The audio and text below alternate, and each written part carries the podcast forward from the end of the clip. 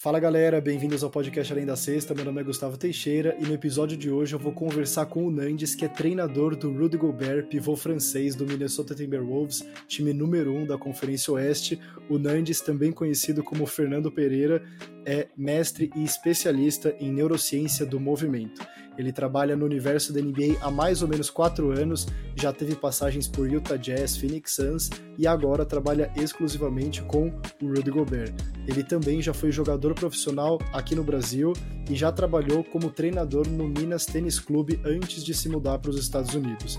Ele também possui uma carreira bem grande acadêmica, já tem artigo e livro publicado e sempre na área de formação do esporte e neurociência do movimento. Então, chega de enrolação, vamos pro papo que eu tenho certeza que vocês vão curtir muito. Não tem forma melhor de começar do que você falar pra gente, explicar pro pessoal o que, que é a neurociência no basquete e o que, que você faz exatamente na NBA com o Rudy Gobert, enfim, conta um pouco pra gente. Primeiro, pô, grande honra estar aqui, obrigado pelo convite, satisfação imensa e essa palavrinha mágica, né, neurociência é uma palavra muito comum nos dias, né, hoje em dia. E aí, né, não é tão simples explicar, mas, por exemplo, a neurociência é o estudo do cérebro, e o cérebro é algo muito complexo. Então, os estudos vêm tentando, nos últimos anos, simplificar a compreensão do cérebro. Não é algo simples, e a gente está longe de entender o cérebro como um todo, que é algo incrível, mas nós podemos, quando a gente faz um link com o esporte, podemos dividir a neurociência emocional e motivacional com a neurociência do movimento. Então, aquele momento quando a gente fala, ah, tenha confiança, jogue duro, é, concentre, mindset. Vamos, vamos colocar um pouco na área do comportamento emocional, que é a área do psicólogo, é a área da, da parte motivacional do treinamento. A minha parte é um pouco mais da neurociência do movimento. Então, a gente pode dividir aí para poder ficar mais fácil de compreender a parte do movimento e habilidades do movimento. Então, tudo que está relacionado à tomada de decisão, nós temos regiões do cérebro, nós temos sequências no cérebro que estão envolvidas com o movimento, que é a, capacidade perceptiva, a capacidade cognitiva e a capacidade motora, a capacidade do movimento. Então, se a gente trabalhar o cérebro muito na parte emocional, a gente acha que a confiança tá, ela, ela é so, sozinha, ah, você pode trabalhar só a confiança. E a neurociência do movimento vem mostrando que se você trabalha esses três pilares anteriores que eu comentei, percepção, cognição e ação, naturalmente você aumenta a sua confiança. Então, é uma forma diferente de compreender o cérebro. Diferente não, mas uma forma, uma outra visão, porém cientificamente e academicamente embasada, que você pode melhorar sua confiança e, e no esporte tudo está relacionado à confiança, através de outras partes da equação, esses três pilares que eu havia comentado. Então, o meu trabalho é analisar o atleta e ajudar o atleta, criando exercícios, criando estatísticas, criando formas de se analisar o jogo através da neurociência do movimento. E que tipo de exercício você treina com os seus atletas? Porque eu imagino que seja uma coisa totalmente diferente. Você estava me contando um pouco antes como que funciona. Mas e aí, se quiser trazer também especificamente com o Rudy Gobert, que tipo de exercício você faz que é diferente dos outros treinadores?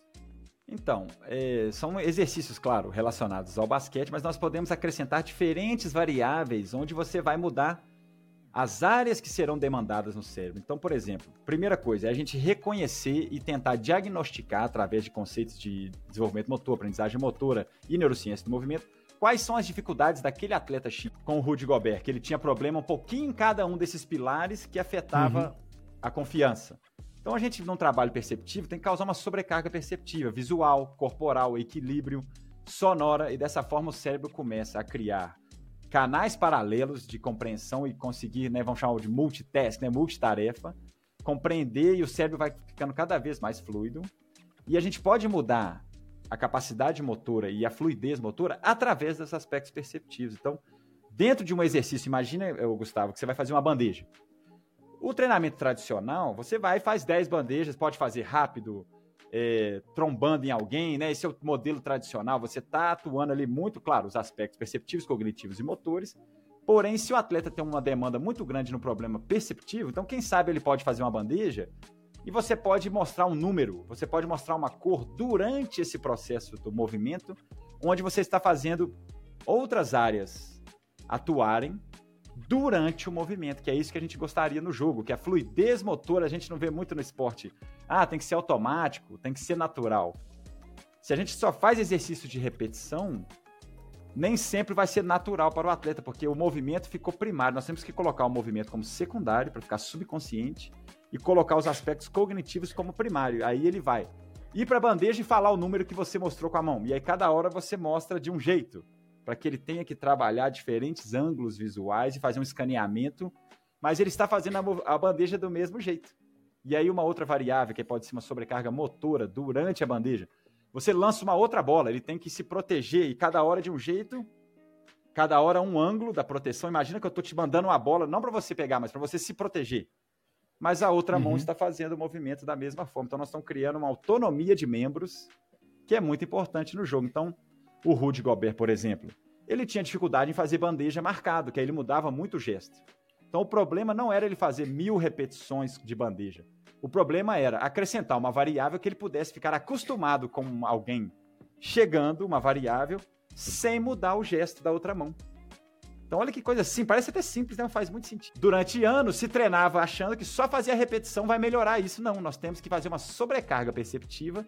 E aí, naturalmente, ele foi para o subconsciente e reduziu bastante essa mudança na hora de fazer o gesto se acontecesse algo no ambiente no lado oposto que é o atleta uhum. chegando, a defesa chegando, botando a mão, te encostando. Então, um exemplo simples que a gente vai mudando e a gente muda as áreas do cérebro, que é mais similar com o jogo, quando a gente faz essas variáveis no exercício. E quando a gente vê esse exemplo da bandeja que você falou é bem interessante, porque a gente pega jogadores como o Kyrie Irving, por exemplo, que é famoso por fazer as bandejas acrobáticas e fazer os malabarismos que ele faz. A gente pode assumir então que parte da, da capacidade que ele tem de fazer esse tipo é pura neurociência, é puro o uso completo, ou não completo, mas em mais áreas do cérebro do que um jogador como Rudy Gobert, que o, a gente considera ser mais durão, né? Aquele cara mais engessado, uhum. mas que tem outras qualidades. E aí você pega jogadores como o Stephen Curry, Kyrie Irving, o próprio Jamoran, a gente vê eles abusando mais dessas outras percepções. Já pode ser um professor de neurociência, pô, entendeu? Rapidinho. Então, é isso. Então, essa fluidez entre as quatro, as quatro áreas flui muito melhor a comunicação entre elas. Aí a gente pode ir lá na neurociência, parte sináptica, parte é, formação de circuitos. Esses atletas têm uma fluidez muito melhor, tem uma, uma, uma fluidez mesmo melhor entre essas comunicações, vamos chamar assim, eficiência neural que ele consegue fazer tão naturalmente. E aí, olha que interessante, se a gente vai nas pesquisas, quanto mais fluido é o atleta, menor era a demanda. Olha que interessante. Uhum. Então, nós temos que treinar uma alta demanda para que no futuro o cérebro se adapte e use menos, porque vai para o subconsciente. Então, é muito interessante. Ah, não, então tem que usar mais áreas. É, durante o treinamento, sim. Mas na hora do jogo, o cérebro vai ser tão eficiente que vai usar menos, mas usar as áreas correspondentes estão tão fluidas que vai ativar menos, porém vai ser mais eficiente. É muito interessante. Aí a gente tinha que aprofundar mais. Então, esses atletas que você citou, eles têm essa fluidez tão perfeita que aí a gente chama de estado de flow, confiança. Ele faz naturalmente no automático. Sim. Não necess... Ele teve que tal fazer tudo cognitivamente, ele teve que pensar, porém é tão rápido que parece que nem pensou. Mas ele teve que tomar decisões motoras. Então, pô, o Kyrie, para mim, é, ele, né, melhor exemplo possível. Como eu analiso o jogador com a neurociência do movimento, não só uma visão de treinador no, tradicional, pô, ele para mim é o gênio do movimento, de como ele consegue manipular essas variáveis e antecipar e perceber e, e conseguir ter o gesto perfeito. Então, parabéns, Gustavo, você analisou muito bem. Então, o Rude tem uma dificuldade nessa fluidez, e a gente já tem números, gente, nós temos comportamentos que ele já melhorou muito a fluidez motor e as tomadas de decisões. Ele vive hoje o melhor momento ofensivo decisional, com habilidades motoras, com diferentes habilidades sendo usadas durante o jogo, se comparado a 3, 4 anos atrás. Muito mais robotizado, muito mais engessado, porque não tinha essa fluidez das áreas. Uhum. E o Kyrie, o Curry, todos, o Jamoran, eles têm essa fluidez super natural. E vamos continuar um pouco no Rudy Gobert, mas eu queria voltar um pouquinho até para o pessoal entender como você chegou no Rudy Gobert, então qual foi o seu trajeto. É, eu queria que você contasse para quem está ouvindo a gente como que o Rudy Gobert te encontrou e como que o, o que ele te falou que fez você entender que putz, esse cara precisa de mim e eu sei que eu consigo ajudar ele? Que tipo de exercício e você via que ele não fazia e que você sabia que se ele fizesse era o feijão com arroz que ia dar certo. Como foi esse processo? A gente voltando um pouquinho para entender até a evolução do Rudy Gobert, porque o que você falou, os números comprovam, mais para frente aqui no episódio a gente vai trazer alguns dados que mostram essa evolução de, de jogo mesmo, então não sendo mais um jogador só puramente defensor, mas tendo mais habilidades ofensivas, um, um arsenal mais poderoso. E aí queria que você trouxesse para gente um pouco desse retrospecto é, para ficar bem claro assim a sua evolução, tanto profissional como de treino, de aperfeiçoamento do Rudy Gobert. Então, pô, muito interessante a sua pergunta, obrigado. É... Então, antes de conhecer o Rudy Gobert, eu já tinha 10 anos de trabalho como professor de educação física, treinador de várias idades, treinador de vários níveis, lá, sub-8, sub-9, profissional, fui atleta profissional também, então antes de eu ter esse primeiro contato com o Rudy, que foi através do Raulzinho, né? O Rudy e o Raulzinho são melhores amigos, então quando eles jogaram juntos, eu tive a oportunidade, quando o Raulzinho foi no Brasil, trabalhei com o Raulzinho e ao comentar com o Raulzinho sobre isso, eu nem observei, tipo 2016, 2017, eu, quando eu assisti ao jogo do Raul, eu já vi essas limitação, limitações do Rude, mas era tão distante para mim, não, pô, se um dia eu trabalhasse com esse atleta, eu acho que eu ajudaria muito, porque eu já fazia isso com os atletas que eu trabalhava. Então, independente da idade, nós podemos enumerar aqui, independente do nível, alguns problemas similares de atletas, independente se ele está na NBA, ou se ele está no Brasil, ou se ele está na escolinha sub-8, são problemas similares. A gente põe um leque aí de uns 20 problemas que um atleta tem de basquete, principalmente na sua formação. Eu sou um atleta, eu sou um treinador desenvolvimentista de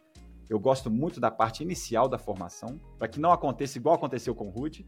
Hoje uhum. eu estou tendo que consertar, é muito mais fácil você criar do zero quando o cérebro está na janela de aprendizado.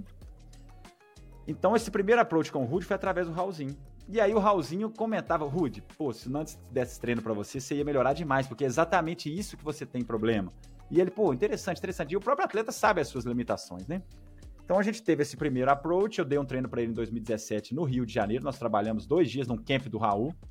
E ele achou interessante, pô, que legal, pô, me senti bem, realmente foram exercícios diferentes do que ele estava acostumado, que é só o tradicional, mas a gente fez o tradicional com o acréscimo dessas variáveis que eu comentei anteriormente.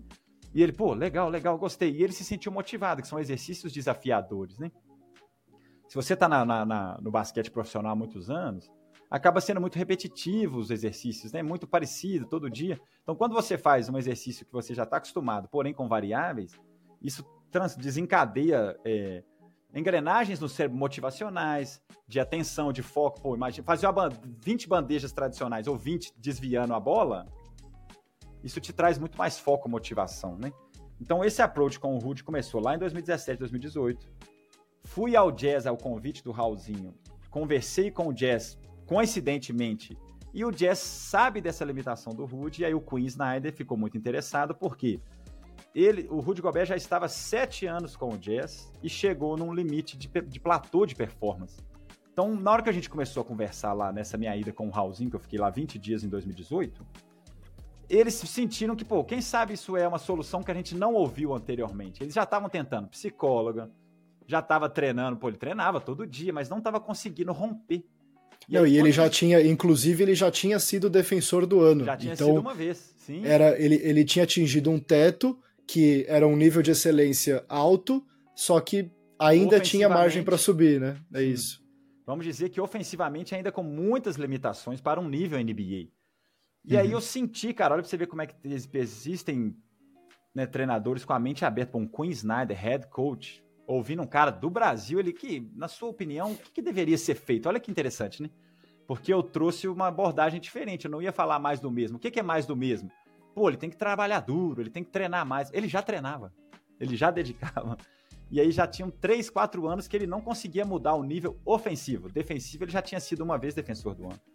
Então, essa trazer esse novo conceito fez eles ficarem curiosos, e a neurociência é a palavrinha mágica, igual comentei no início. E aí, quando eu expliquei de forma rápida o que, que eu fazia, aí, ah, o, o, o Queen, o que, que você acha que o Rude deveria fazer? Aí eu, isso, isso, isso. O Queen pô, ninguém nunca falou dessa maneira. Então ele ficou curioso. Aí no ano seguinte, 2019, aí é uma história longa, eu, eu trabalhei no Phoenix Suns em 2018 na pré-temporada. O coach que era do Sun, do Phoenix, que era do Jazz, estava no Phoenix, Igor Kokoskov, ele estava lá nesse dia na reunião. Aí ele, eu fui para morar nos Estados Unidos por outros motivos, eu fui, fiz um intercâmbio estudantil para melhorar meu inglês. Houve esse contato, o Queen, não, vem aqui, me explica melhor novamente, já que você está morando aqui em Salt Lake, eu fiz uma aposta profissional. Explica aqui novamente, igual você me explicou dois anos atrás, me explica aqui, o que, que você faz mesmo?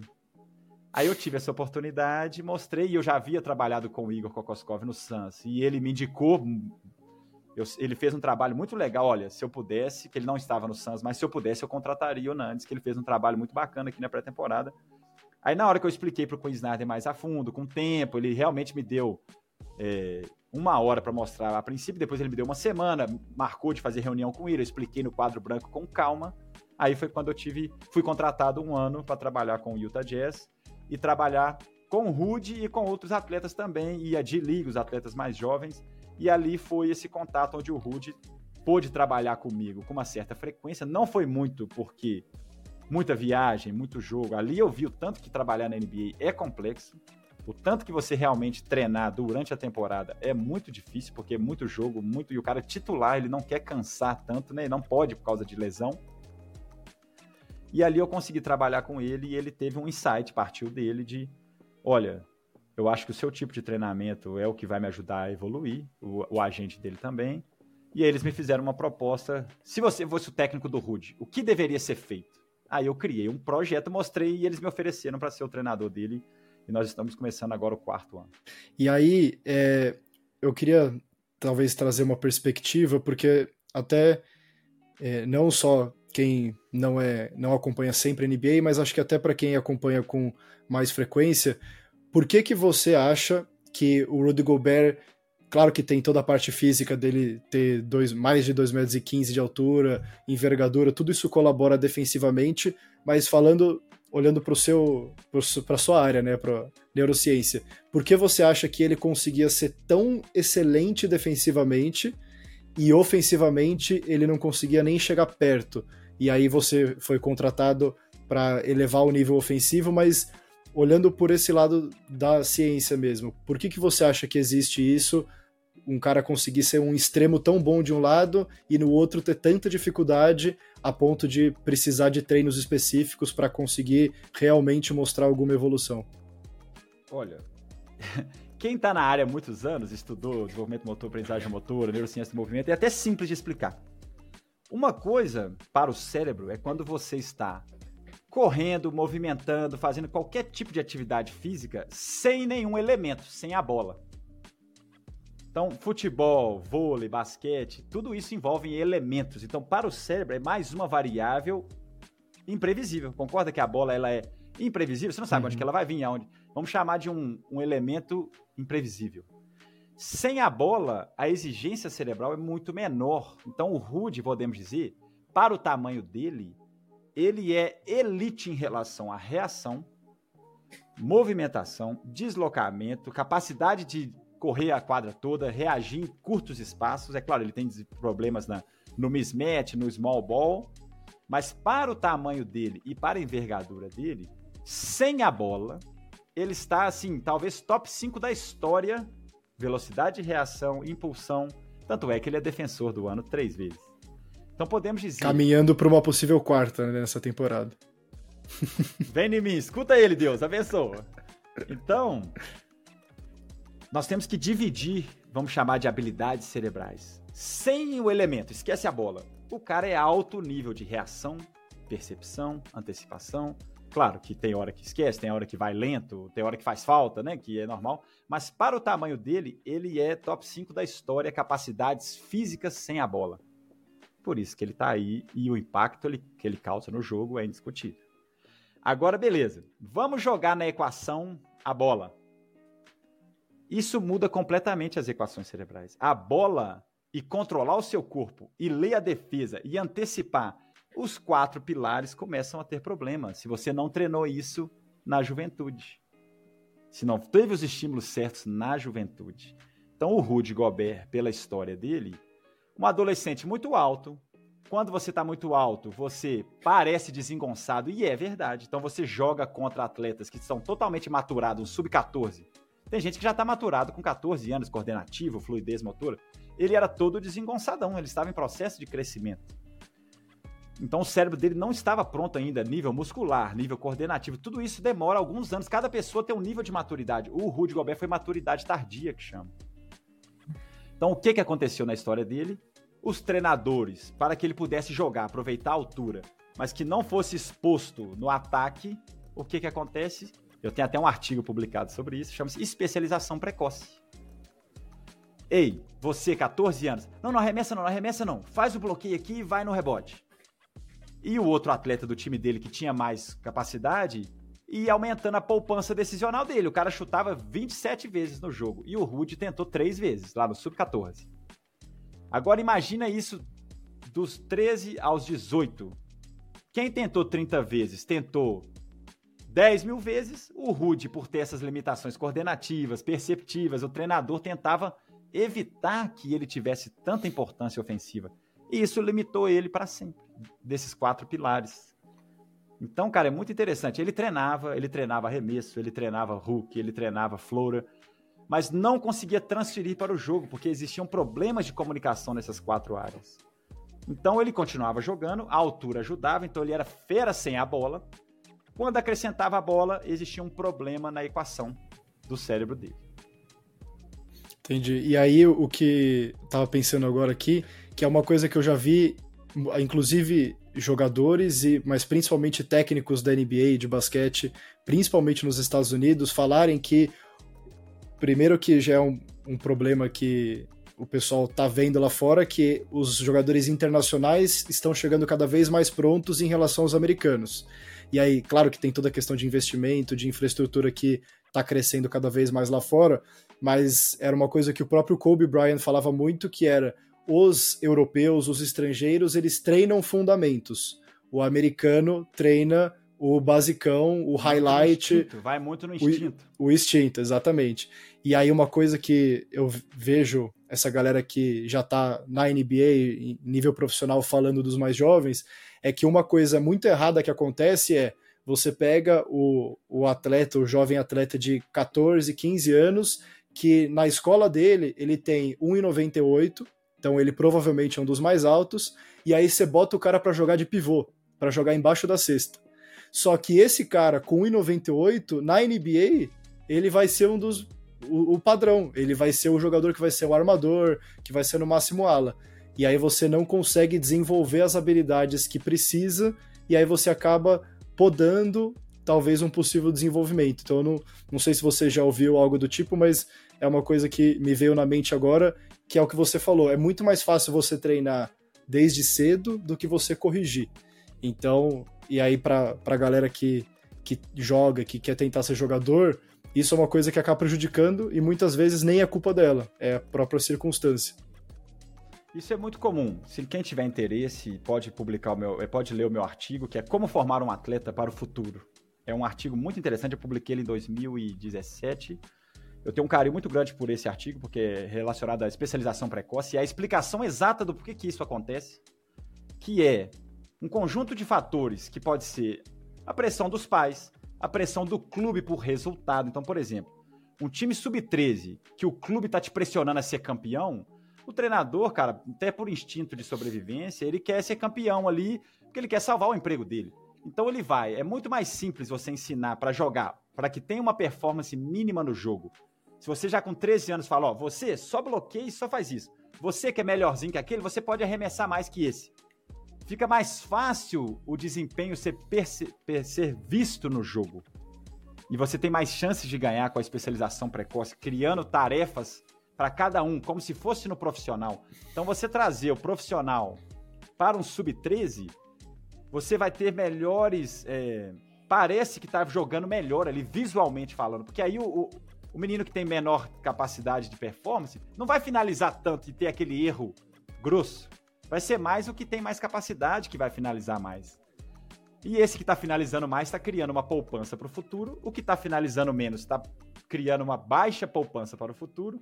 E aí é o que você falou: o de 1,98 que joga de pivô, o treinador dele está pensando 100% no resultado de curto prazo. Não, eu vou usar esse menino aqui só para ser o meu pivô daqui, porque ele é o mais alto, por coincidência, como você falou, nem é culpa dele. Ele era o mais alto do momento. Aí o treinador pensando, uma... existe jogador egoísta e existe treinador egoísta. o treinador pensando somente num resultado, ah, quero ser campeão esse ano, vou fazer o que eu puder com esse grupo aqui. Se o cara vai virar jogador para frente, não tem problema. Aí ele acaba botando cada um em suas funções e limitando esse atleta para sempre. Foi o que aconteceu com o Rude. Ele foi limitado para sempre. Eu sou muito feliz e muito grato que a neurociência vem mostrando uma diferença gigantesca, mas não é tão simples assim. Ele começou a ter novas habilidades, pô, mas três anos treinando muito, e mesmo assim é quase impossível ele realmente ser a performance que ele poderia ter sido se ele tivesse treinado do jeito certo. É quase impossível ele ser o nível 10 dele mesmo agora.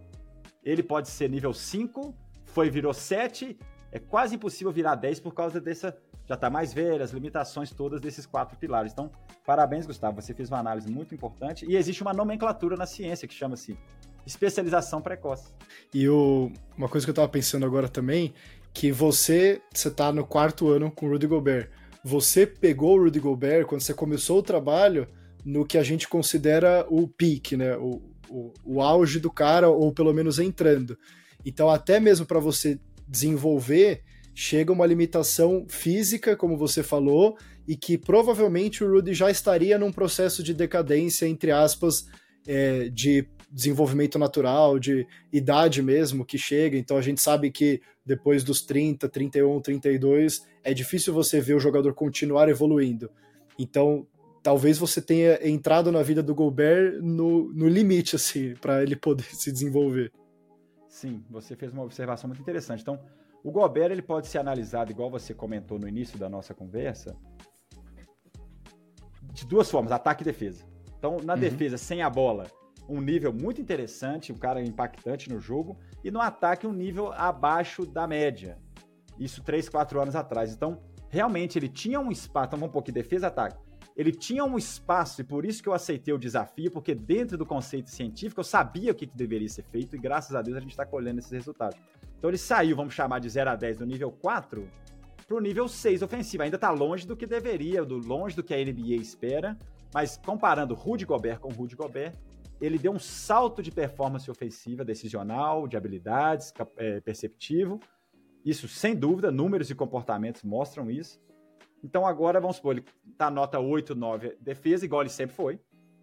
Ano passado ele deu uma queda, mas isso é mais motivacional, muscular. Mas o ataque, realmente, a gente, essa intervenção da neurociência fez ele dar mais um passo ofensivo e se eu, eu, eu posso praticamente garantir para você que se não tivesse acontecido a intervenção da neurociência, teria acontecido o trajeto natural, que é continua treinando os mesmos conceitos, naturalmente você vai reduzindo e ele teria uma, uma decadência natural pela idade, que é o que acontece a maioria dos pivôs. Com o Rude, ou oh, interessante, tivemos um nível, uma. E aí ele vai cair, claro, mas vai ser. Nós tivemos um, um sobrepico, um pico novo que não, está, não era esperado de habilidades ofensivas. Não, e aí você, você citou agora até da parte do time, e aí era o que eu queria te perguntar também. Como você vê, e aí você vive todo dia a, a vida de treino, especialmente do Rudy Gobert, mas imagino que você esteja com o próprio Minnesota. Eles nessa temporada estão tendo uma temporada mágica, é o melhor início de temporada da história da franquia. E, sendo bem sincero, o principal motivo é o Rudy Gobert defensivamente. A gente via um Rudy Gobert num padrão defensivo muito alto no Jazz. Ele foi trocado para o Minnesota num valor que na época da troca era considerado absurdo. Muita gente, inclusive, achava que o que Minnesota estava fazendo era errado, que eles tinham, entre aspas, perdido a troca. A temporada passada, a primeira dele com o Minnesota, foi muito decepcionante em termos individuais e coletivos. Acho que você deve saber, imagino, bem mais do que eu. O time não conseguiu engrenar, e aí vieram para essa temporada e parece que virou uma chavinha. E a impressão que dá, pelo menos vendo, essa chavinha é a defesa que é liderada pelo Rudy Gobert. Então eu queria aí ouvir do seu lado como você está vendo essa percepção interna, né, então do próprio time, que tipo de mudanças você acha que o Rudy Gobert teve especificamente entre a temporada passada e essa, então pode ser coisas extra, extra quadra que a gente talvez não saiba, e, e aí uma terceira emendando, se você acha ou se você sabe que o pessoal do Minnesota vê o resultado do seu trabalho especificamente. Se você sente esse reconhecimento, que eu sei que o Rudy Gobert e o agente dele com certeza vêm de você, mas se é uma coisa que você percebe que a própria NBA está vendo retorno. Pô, legal. Então, realmente, ano passado, toda mudança, né, ela pode, por exemplo, qual exemplo a gente pode ver de um atleta que mudou de franquia e já chegou impactando, já chegou mostrando resultados muito altos? Isso acontece geralmente com atletas playmakers, né? Que, que tem a bola na mão. E Quem tem a bola na mão, tem, exatamente. tem uma habilidade muito fora do comum. O James Harden, ele consegue ir pro Clippers jogar 10 jogos ali até adaptar e agora já tá indo muito bem. E o cara, ele tem isso como sua seu carro-chefe na profissão dele. O Rudy Gobert é um atleta que não tem a bola na mão. Então, até o jeito que o outro time marca influencia se a bola vai sobrar mais para o pivô ou não. Os pivôs modernos hoje em dia arremessam e tudo, eles não são tão impactados assim. Um pivô do estilo tradicional igual o Rudy, e a gente está lutando agora para ter floater, para ter mid-range, para ter chutes de média distância, e a gente está vendo isso. Mas ele continua o carro-chefe, 85 Quatro anos atrás, o Rudy Gobert era 95% um passo da cesta, finalizações. Nos últimos quatro, agora ele é 85%, nós reduzimos 10% de finalizações perto da cesta e aumentamos 10% de finalizações 3, 4 passos da cesta. Né? Isso é uma evolução de habilidades, né?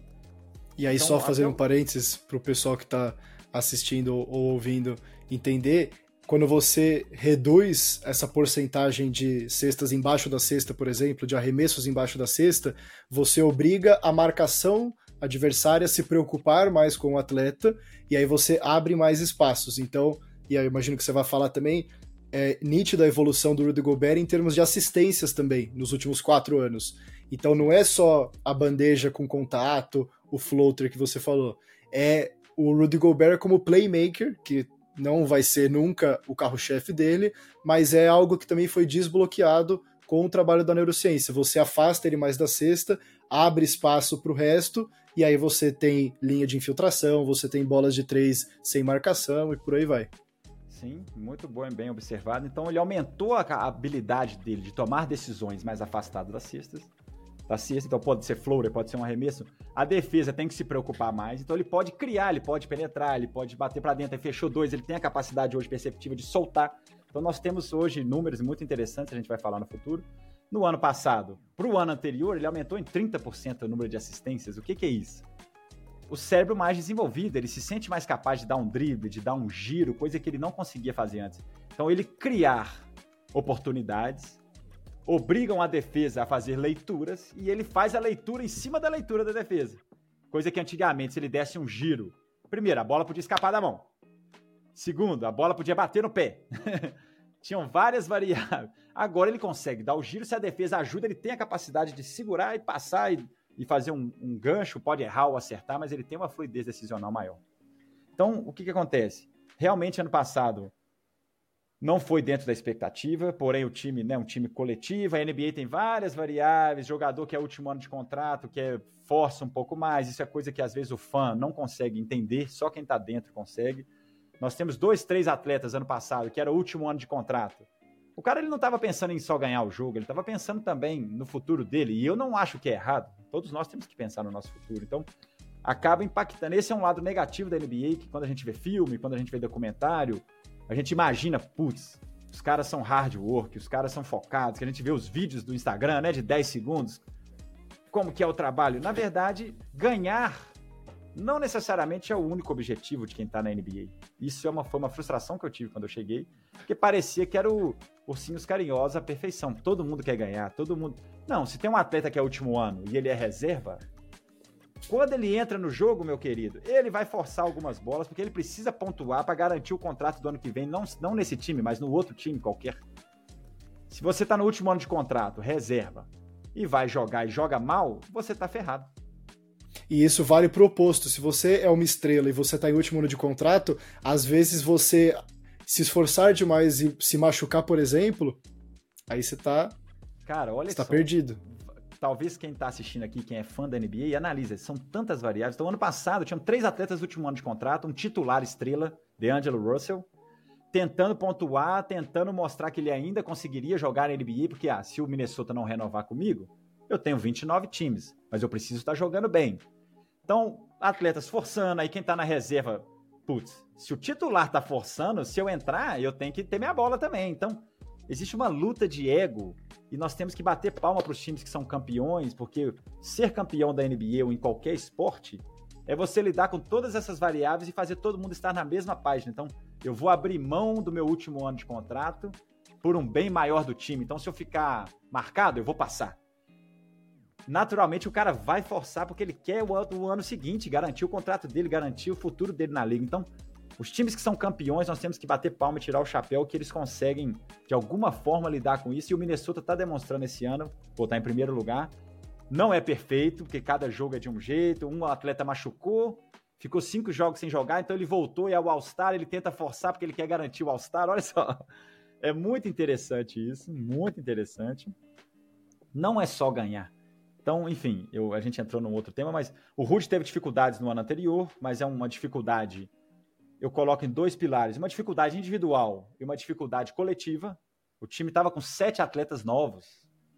Não é tão simples assim encaixar um sistema com sete atletas novos.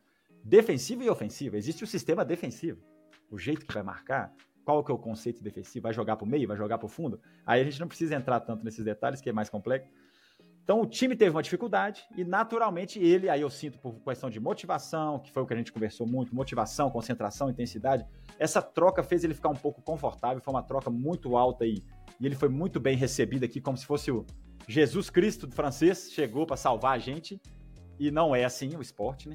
Se você acomoda 1%, você tá ferrado. O esporte ele é um negócio assim até eu, como treinador, tô aqui com o Rude, mas eu tenho que continuar escrevendo artigo, eu tenho que fazer ali, porque, ah, vou acomodar aqui com o Rude, tô tendo resultado. Não, eu tenho que fazer mais. Tem que porque sair da zona de conforto. Porque, o, o, pô, se você melhora seu salário, se todo mundo te ama, se todo mundo. Você, você, naturalmente, ah, não, tá tudo bem. E você, não, não tá tudo bem, não. É muito difícil manter essa zona de não conforto, né? Um, um alerta, né? Então ele teve um certo conforto no início, os primeiros 30 jogos. E aí depois ele acordou novamente, por coincidência tiveram as trocas, o Mike Conley veio, e aí, se a gente fizer uma análise da temporada passada toda, o, o saldo foi frustrante pela expectativa.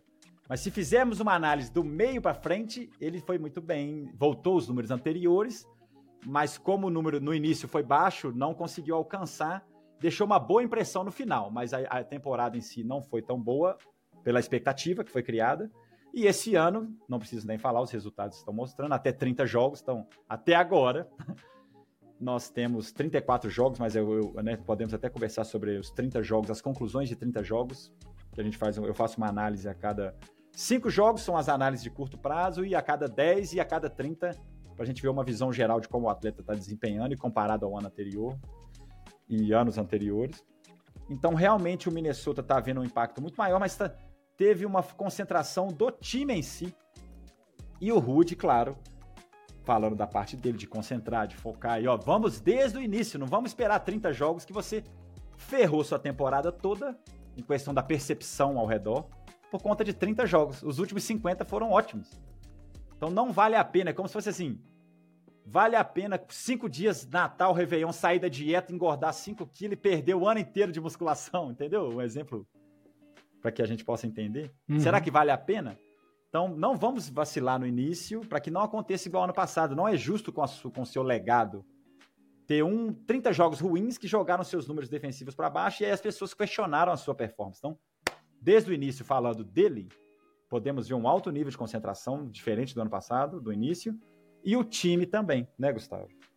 Os conceitos defensivos, Carl Anthony Towns nunca marcou tanto na vida dele. Esforço. Isso, isso é uma coisa que, inclusive, eu já comentei no, no vídeo que eu fiz para o perfil, que é, é realmente impressionante. Essa, em termos de número ofensivo, principalmente do Carl Anthony Towns, não é a melhor temporada dele, não é a temporada com mais ponto, não é a temporada com mais rebote, mas eu nunca tinha visto o Carl Anthony Towns impactar tanto vitórias, né, impactar tanto positivamente igual eu tenho visto nessa temporada. É realmente impressionante. Então, é, então, enfim, teve uma mudança de comportamento do time. Eu acho que começar bem. Todo mundo, cara, nosso time é bom. Todo mundo tá se esforçando mais, porque vamos supor que perdessem cinco jogos de um ponto.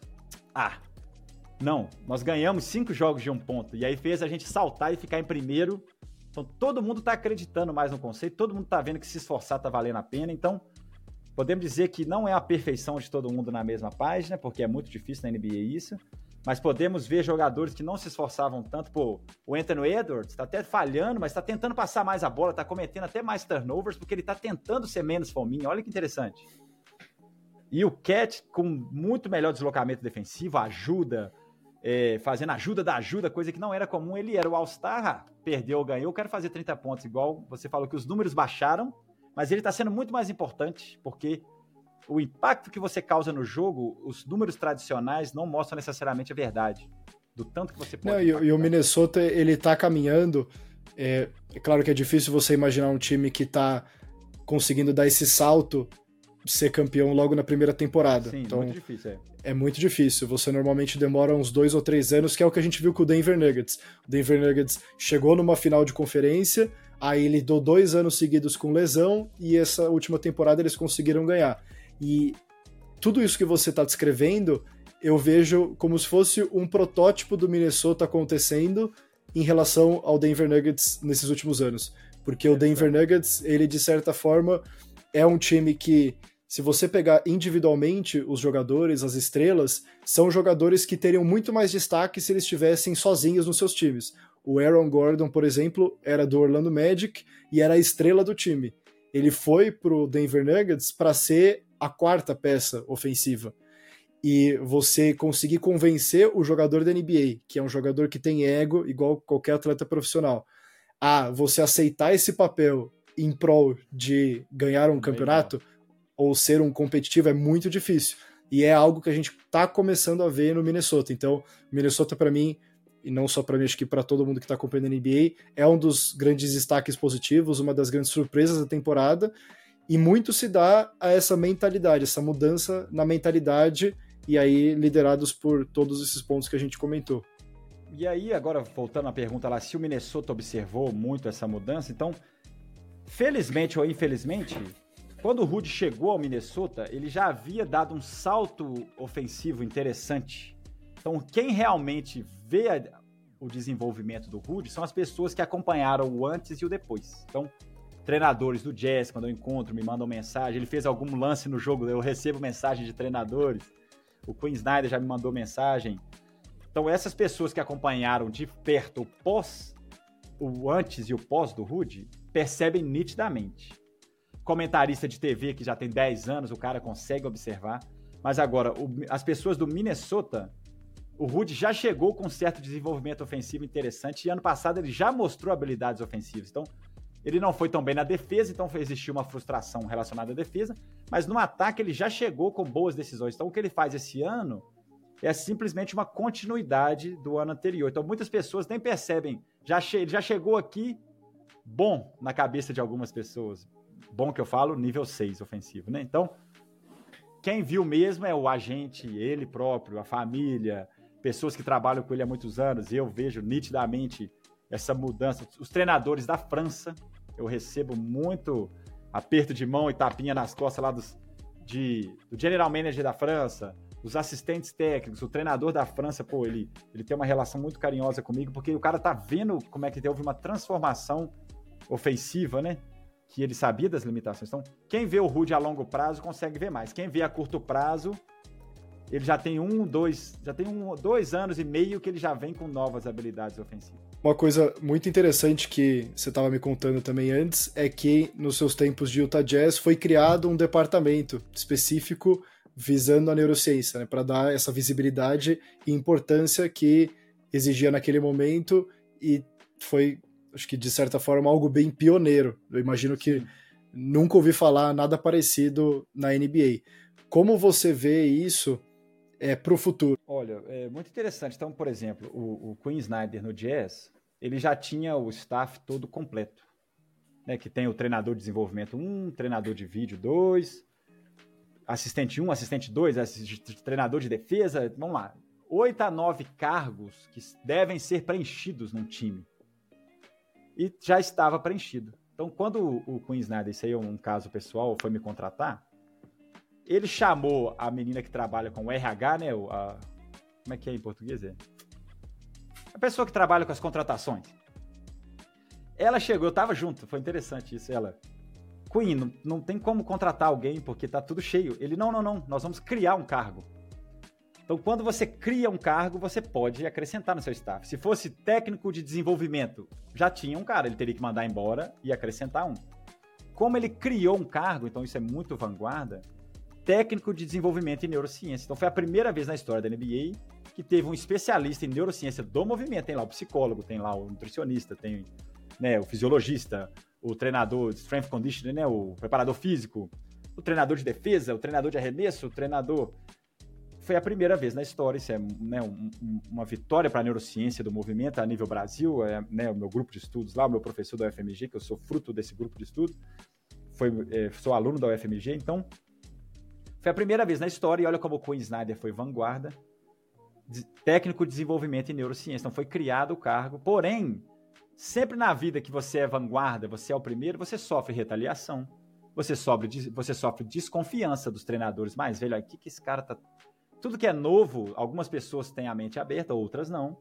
E o calendário da NBA, então Queensland, olha, nós vamos tentar ajustar o que, que você pode ajudar e tal. Então, era o primeiro ano. Até ele mesmo, olha, nós vamos criar o seu cargo, ele desenhou lá no, no quadro branco. Você vai ajudar o Rude, você vai ajudar a J-League, você vai ajudar aqui esses atletas que são two-way contract. Beleza? Então, esse é o seu, a sua função. Nós estamos criando aqui agora. Então, eu fiz mais ou menos algo que era o primeiro ano. Então, a gente ajustaria para o segundo ano na J-League, pô, a gente até foi campeão, foi o recorde da história da J-League, né? Nós criamos o é, Neuroscience Development Program, é um programa de desenvolvimento de neurociência específico para J-League, que o Queen pediu para fazer isso, para no ano seguinte fazer no Jazz, exatamente similar. Só que aí, quando teve a, o Corona, aí é, pausaram o contrato de todo mundo, e o Rude me fez a oferta, eu falei, não, eu acho que o destino está me dando uma oportunidade que se eu demonstrar que o Rude melhora rápido, eu vou ter um salto de na minha carreira mais rápido, né? Que se esse cara realmente der uma melhora perceptível, vai ser muito bom para mim. E é isso que está acontecendo. Então, eu preferi aceitar o desafio do Rude do que ter um caminho mais lento na escadinha profissional dentro de um clube. É muito lento, sabe? Tem os atletas, os treinadores mais velhos, você não vai passar, porque o cara já está lá há 10 anos, você acabou de chegar. Então, é uma escadinha, entendeu? Então, naturalmente, como tem um psicólogo, um nutricionista, hoje tem as estatísticas avançadas, né? Contrataram o front office lá, três, quatro caras que só analisam estatística. É, na NBA tem um scoutista, só pra você ter noção. Ele viaja os cinco jogos anteriores dos times que eles vão enfrentar. Você tem noção disso? O cara viaja. Então, por exemplo, o próximo jogo hoje é o Houston, depois é o Dallas, depois é o Orlando, depois é o Boston. É a sequência. O scoutista viajou um dia e assistiu o último jogo do Houston. Ele viajou duas, três dias antes e viu o jogo do Dallas. Ele viajou nesse meio do caminho e viu um jogo do Orlando. E ele manda, olha, é isso que está acontecendo. Presencialmente, porque a gente pode ver os números. Mas existe um estatístico que vai lá ver e fala: olha, no banco os caras estão brigando. Olha, o fulano de tal brigou com o técnico ele manda um relatório para que a gente possa saber previamente. Olha só, que nível. Então, naturalmente, eu tô sendo vanguarda, eu tô com o machado abrindo a floresta, não tá sendo fácil, porque existe pessoas lutando contra, pessoas com desconfio, mas eu acho que naturalmente cada time da NBA em breve vai ter que ter um neurocientista do movimento, que é um diferente tipo de, de visão do atleta e como dar o feedback e como mudar alguns detalhes no exercício. Já foi feito isso lá no Jazz e no Salt Lake Stars. Eu faço isso com o Rude. E agora cabe a mim, como profissional, eu estou criando a minha metodologia, que é o que, que o treinador de neurociência deve fazer? Eu preciso mostrar, tipo, uma receita de bolo. Ah, então é isso que ele deve fazer. Se criar o cargo, olha, é isso que o cara faz. E aí, eu queria que você contasse para o pessoal que é uma coisa totalmente imperceptível se você não vive o esporte, mas que é a história do lance livre do Rudy Gobert. Então, é, você compartilhou comigo e achei sensacional, e aí eu queria que você contasse para quem está ouvindo a gente também, porque são detalhes que realmente só quem está lá e que está no dia a dia consegue perceber. Uma das principais críticas do Rudy Gobert, é, do jogo dele, na verdade, é, são os lance livres, então é o aproveitamento de arremesso, é, até a forma, né, a mecânica do arremesso dele não parece ser o ideal quando você compara com grandes arremessadores. E aí tem esse detalhe curioso, se você puder compartilhar com o pessoal. Legal. Então, por exemplo, quando eu comecei a trabalhar com o Rude, então, por exemplo, quem tem um treinador e tem a visão tradicional, não, cara, vamos treinar mil lances livres por dia, você tem que estar confiante, calma, respira, respira. Então, feedbacks tradicionais, confiança, cara, respira. Então, esse é o segredo aí de quem está querendo se aprofundar em comportamento motor e neurociência do movimento. Vamos entender qual está sendo o problema. Não é só chega lá, respira. Pô, o cara arremessava 500 lances por dia durante 10 anos, chegava no jogo e errava. Concorda que tem alguma coisa errada ali? Não é só querer. Ele quer. Ele quer. Então, no primeiro momento aí, quem eu sou pós-graduado em desenvolvimento e aprendizagem motor. Então, nós temos que olhar não o gesto todo, mas sim nós temos que é, cortar o gesto como um todo. Vamos dizer, é, criar momentos dentro do gesto. Então, o Rude até tinha um posicionamento de perna ok, e ele tinha, no final, aí, assistindo o vídeo em câmera lenta. Pô, primeiro uma semana com ele, eu filmava tudo de lado, de um lado do outro, e depois eu vim em casa assistir em câmera lenta para poder diagnosticar o problema dele. Mas eu já fiz isso com vários atletas anteriormente. Não é Ele não é o primeiro. Então, essa experiência de 10 anos fazendo isso me ajudou muito a. O Rude é mais um atleta que eu ajudo nesse conceito. Então, ele tem. Aí eu tentei pesquisar o porquê e tal. Eu já vi vídeos dele jogando com 13, 14 anos. Não era assim. Então, com 13, 14 anos, ele arremessava um pouquinho mais acima da cabeça e tinha o gesto frontal. Então, no último segundo, pessoal, a bola sai de algum dedo. Então, aquele último dedo que tocou, que realmente foi, a gente chama de predominância de dedo, igual a mão direita, a minha mão direita é dominante, a minha mão esquerda nós temos os dedos dominantes também. Geralmente, uma pessoa normal, esse é o mais fraco, esse é o mais ou menos, esses dois são os mais fortes. Para qualquer, ó, você vai pegar um copo d'água, no cérebro é mais dominante esses dois dedos. Isso é um conceito da formação do ser humano. Então, o Rudy Gobert, aos 13, 14 anos, arremessava desse jeito. Aconteceu alguma coisa nesse processo, e eu acho que é um exagero de capacidades físicas de musculação, houve uma antroversão, né, um giro de ombro. Ele começou a ficar um pouco bem forte e, e mudou a biomecânica do corpo dele. Então, como ele girou para frente, ele teve uma tendência e ele mudou. Esse dedo no cérebro dele é mais forte que esse e não poderia para o basquete. Então ele, esse dedo tem mais importância perceptiva, coordenativa do que esse. Ele sente, se você joga para ele uma pedra, pega aí, ele vai, esse dedo vai ter muita importância, sendo que esse dedo deveria ter mais importância na equação. Então, o Rudy Gobert, se você olhar o, o lance livre dele em câmera lenta, ele tende a esses dois dedos serem os, o finalista do toque fino. E aí criava-se um problema biomecânico que tocava o emocional. Começava a errar demais. Toda hora que ele vai para um lance livre é um microtrauma. Mas que começa no problema biomecânico que é responsável, quem que, que, diz, né, que o problema biomecânico foi desaguado, né, ele, ele aconteceu por um problema motor. Então a gente teve que fazer musculação de dedo, até hoje faz, para tentar que o cérebro dele mude daqui para aqui, de domínio, de percepção, de força, para que ele comece a esquecer a importância desse e traga para esse. Tivemos bons resultados, sim. O recorde da carreira do, de lance livre do Rude foi há dois anos atrás, 69%. O recorde da carreira do Rude de lances livres certos em um jogo foi há dois anos atrás. Ele acertou 14 lances livres em 15 tentativas no Jazz contra o New Orleans Pelicans. Então ele teve um salto interessante nessa mudança de predomínio de dedo, mas mesmo assim é tão forte no cérebro dele que ele é instável. Então, ele, se ele erra dois lances livres, ferrou. O cérebro dele tenta corrigir. Vai ser o novo jeito ou o velho? Ferrou. Criou um problema ali e que deságua no emocional, fica tenso, é um trauma, aí vou errar, vou acertar. Aí perde a fluidez, faz em dois movimentos. Então eu posso te mandar aqui 10 lances livres esse ano que ele bateu. Dois perfeição. Dois foi o dedo errado, mas ele acertou.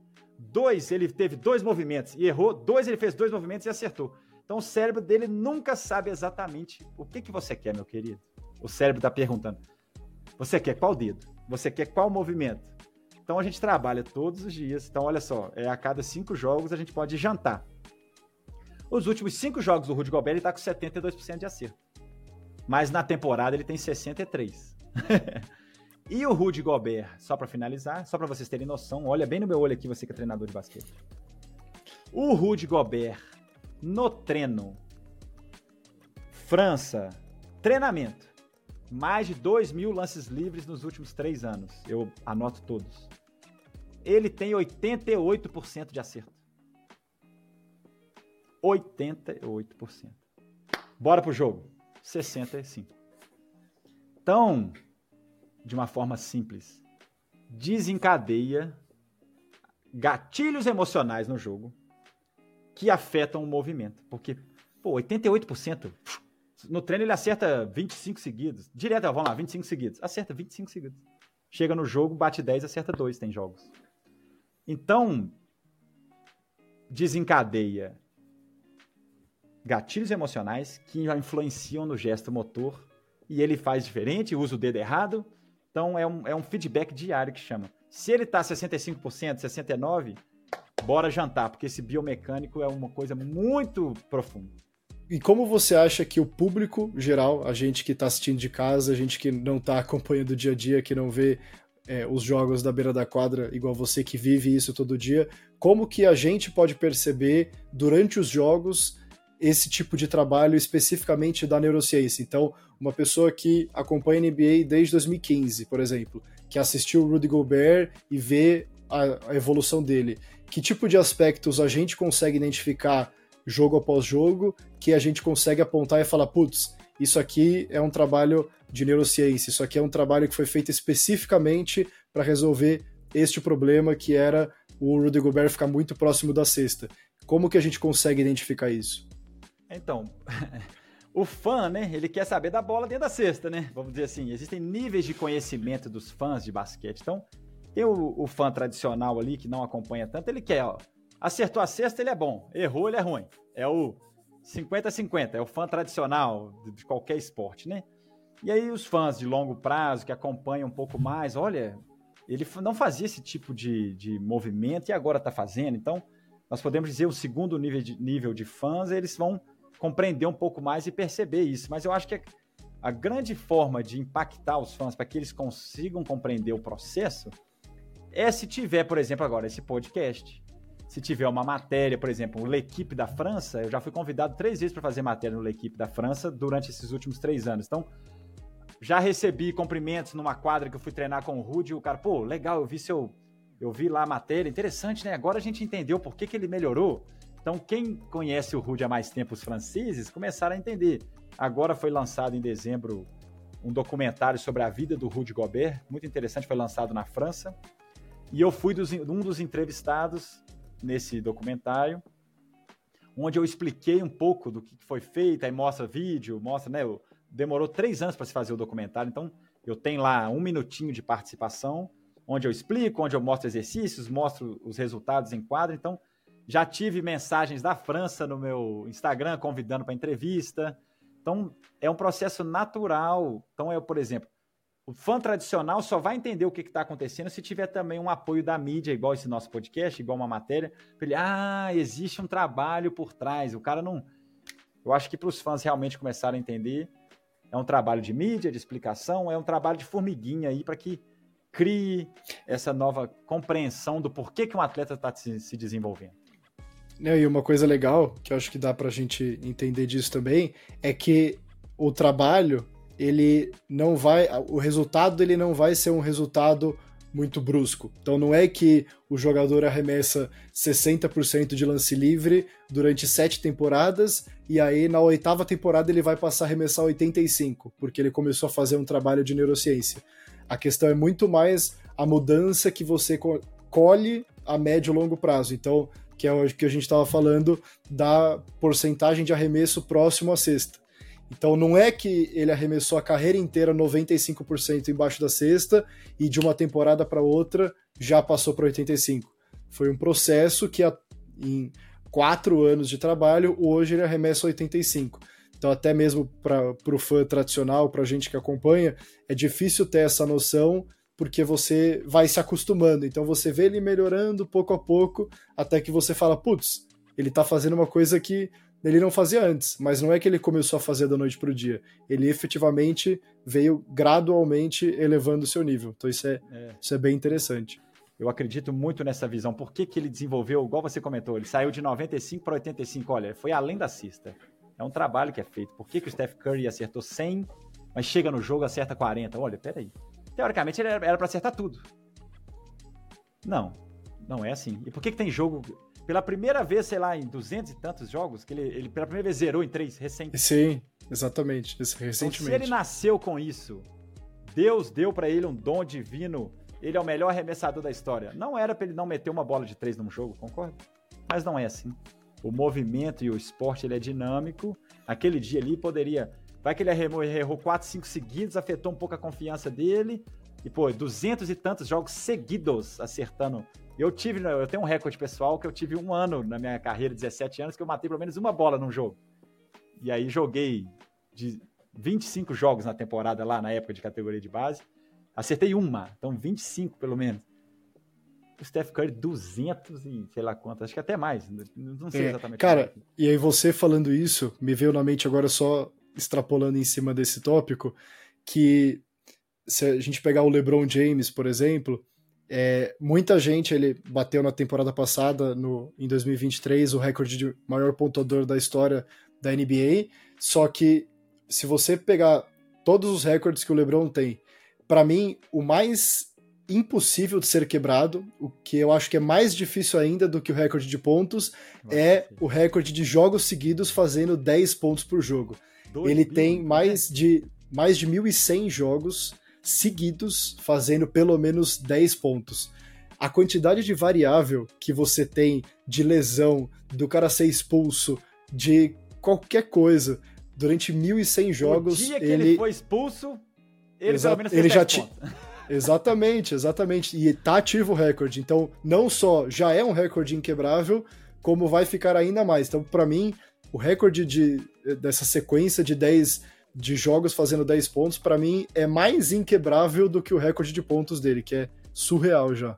Queria encerrar com uma pergunta aqui que eu tinha deixado preparada, que é pensando nesse, nesse no momento atual que a gente vive hoje na NBA. Cada vez mais a gente vê novatos como o Embanyama, como o Chet Holmgren, esses os unicórnios, né, que a gente fala, que são os jogadores que atleticamente tem uma vantagem muito grande sobre os jogadores comuns da NBA, mas que ao mesmo tempo ele, eles também têm um nível de talento e de preparo quando eles chegam nos seus anos de novato acima do que a gente via há 20, 30 anos atrás, ou até mesmo 10 anos atrás, você não precisa ir muito longe.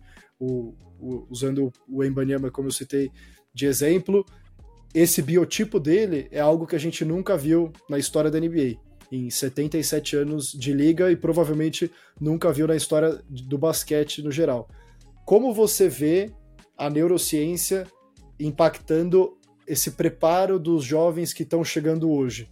Então a gente falou muito dos fundamentos de você chegar preparado, mas aí falando do, desse mais alto nível possível, desses unicórnios que chegam hoje.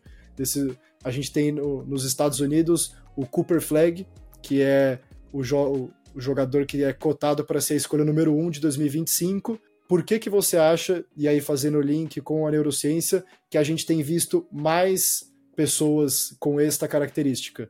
É uma mera questão de evolução natural do ser humano? Existe um trabalho por trás? Como você vê isso? Primeira coisa, eu acredito que nos últimos 15, 20 anos, lembra que eu comentei sobre a especialização precoce, um artigo que eu tenho publicado? Esse tema vem muito já sendo falado que, pô, por que, que o atleta X chegou na NBA 2,15m e não conseguiu desenvolver? Porque foi feito um trabalho errado previamente. Então isso vem, nós temos inúmeros exemplos aqui dos anos 2000, dos anos 90, que o atleta, pô, esse cara é grandão, mas super limitado. Então essa discussão de especialização precoce, ela vem no meio da academia, impactando muitos treinamentos esportivos, no geral, qualquer esporte, já tem um, muitos anos já que essa discussão está na mesa. Então, muitos, muitos treinadores mudaram a questão até de paradigma mesmo, a questão de como eu vou formar meu atleta. Então, esses atletas, o Vitor, o, o, atleta do OKC, o Shai, esse novo aí que eu não conheço, interessante, já foram, são frutos dessa mudança de mentalidade. De que, olha, um Kevin Durant, o Kevin Durant ajudou o Vitor, ajudou o Shai, ajudou esse novo ato aí, que ele foi vanguarda, dois metros e tanto, 13, e pum, pum, pum, pum, pum, ah, até então um cara dessa. existe uma história que não sei se é mito ou não. O Kevin Durant, na adolescência e início de NBA, ele não falava a altura certa. Ele falava menos. Já ouviu falar dessa história? Já ouvi falar. Porque Também não sei se é verdade, mas já ouvi vai falar. Ser pivô. É. Não, tem 2,7m, 2,6m. Ah, pode ser que é ala. Então 2,13m, olha só. Quanto mais alto vai ser pivô. Era tipo uma regra. Uhum. E o uhum. Kevin Durant chegou revolucionando. O Kevin Durant, ele ele ajudou. Eu acho que totalmente. o Kevin Durant, ele, eu acho que ele foi o primeiro unicórnio que a gente viu. Pode se dizer é o, que sim. É o, é o primeiro jogador que tinha mais de 2 metros e 10 e que não jogava embaixo da cesta, que tem uma capacidade de arremesso absurda. E aí a gente tinha o, Dirk Nowitzki, Sim. similar. Similar. Mas só que o Kevin Durant tinha a mobilidade. É, então o Dirk Nowitzki é. veio arremessando e tendo capacidade muito grande de não uhum. precisar jogar só embaixo. Uhum. O Kevin Durant veio com um combo. Arremessa, dribla, corta, gira, então o Kevin Durant e o E até defensivamente, o Kevin Durant nunca foi conhecido pela sua defesa, mas se você comparar com o Dirk Nowitzki, é um nível superior. Sim. O Dirk Nowitzki não conseguia não ter o impacto. Não conseguiria marcar o ala, isso. Exatamente. Razão. O então, Kevin Durant consegue fazer esse trabalho. abriram as portas no basquete mundial, porque os treinadores antigamente é alto, pivô, alto, porque não tinha um exemplo. A ciência vinha falando, não, cara, não cria o cara assim, não forma ele assim. Ah, cala a boca, vou, o cara é alto, ele tem que ser pivô. Esses dois caras transformaram o basquete mundial nos anos 2000. Então, Vitor, esses outros caras que estão vindo, eles são frutos de uma mudança de mentalidade do treinador, do garoto com 13 anos. Não, não, não. Pode arremessar. Não, não, não. Bate para dentro. Se você quer ser NBA, bate para dentro. Pode, pode driblar, pode dar finta, pode arremessar. Coisa que 30 anos atrás esquece. Então, cara, olha só. É estar tá na hora certa no lugar certo. Já existia um Kevin Durant nos anos 90, mas ele virou pivô. A formação desses atletas estão sendo mais direcionadas através da ciência, através dos estudos científicos e através da percepção da realidade, que é um Kevin Durant, um Dirk Nowitzki surgindo e fazendo diferença. Ah, então nós podemos formar o atleta dessa maneira. Vai ser melhor formar ele assim, para daqui 15 anos não formá-lo para ser campeão aqui do sub-15 e limitá-lo para sempre então, existe hoje essa discussão quando eu trabalhava no Brasil, categorias de base. Já existia essa discussão muito. Tinha os, atletas, os treinadores mais antigos que não concordavam tanto, mas uma geração mais nova vindo.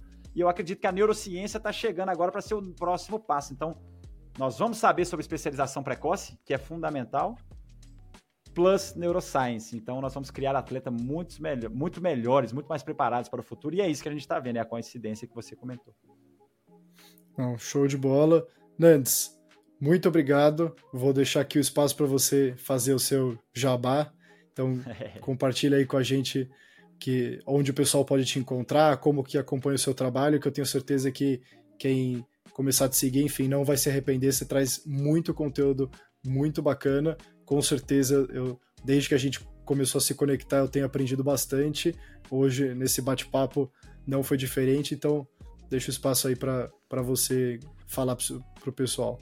Primeiro, agradecer a oportunidade, Gustavo, sensacional. Além da cesta, foi algo que me impactou, que é algo que eu já acredito há muitos anos. O seu trabalho é muito bacana, né? Tanto é que eu, eu te mandei mensagem que eu olho, caramba, que legal, surgiu alguém trazendo essa nova visão, essa nova abordagem, que é algo que eu acredito. E estou muito honrado e muito feliz dessa nossa parceria, desse nosso primeiro contato. E aí, você, treinador, você, professor, que chegou até o final desse podcast aqui, que né, foi bem longo, você já deu o primeiro passo, você já está refletindo sobre a sua prática. O simples fato de você olhar, caramba, pior que é mesmo, né? O meu treinador fez isso comigo em 1998, em 2002. Será que já não existem novos conceitos, novas abordagens que, a partir da ciência, né? Não sou eu que inventei, você pode olhar artigos aí diversos. Agora eu tenho artigo publicado, estou com um livro. Você pode até usar um pouco do meu conhecimento que eu venho publicando nos últimos anos, para que você, o simples fato de você refletir sobre a sua prática, você já dê um passo gigantesco. Quantas pessoas no esporte, na vida, ah não, eu sou engenheiro há 25 anos, não quero saber o novo cálculo que surgiu ou o novo aplicativo que surgiu de como fazer o prédio, exemplo.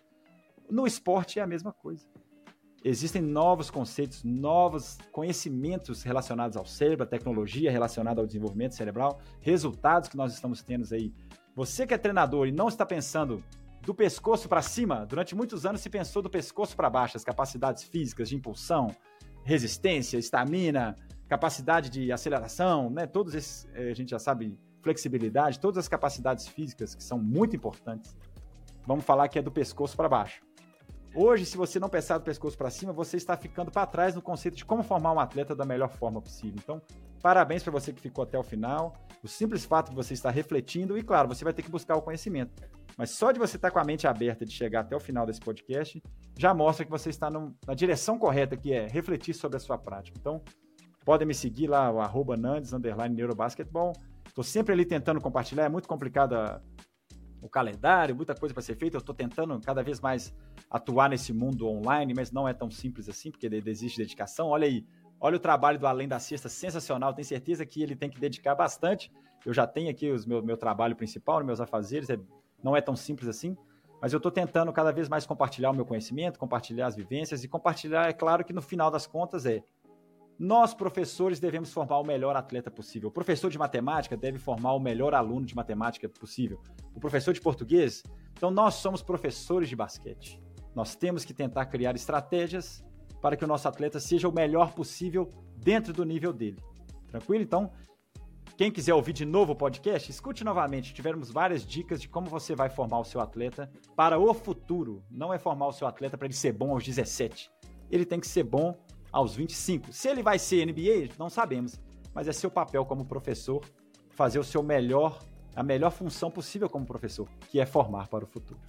Muito obrigado, Nandes, mais uma vez. Obrigado, pessoal. Obrigado por todos que ficaram até aqui. Esse foi o primeiro episódio do podcast gravado com vídeo, então espero oh, que vocês tenham que gostado honra, desse novo. É, exatamente, começando a estreia do, do videocast com estilo. Então espero que vocês tenham gostado. Foi uma honra ter o Nandes aqui com a gente. Com certeza vocês vão ver mais conteúdos em parceria entre nós dois. E espero trazer outros convidados no futuro próximo. A gente se vê de novo por aqui na próxima semana com mais um episódio. Não deixe de acompanhar o perfil no TikTok e no Instagram para vídeos todos os dias sobre NBA e sobre basquete, arroba Além da Sexta no TikTok, arroba Além da Sexta com ponto entre as palavras no Instagram. E a gente se vê por aqui no podcast Além da Sexta na semana que vem com mais um episódio. Até a próxima.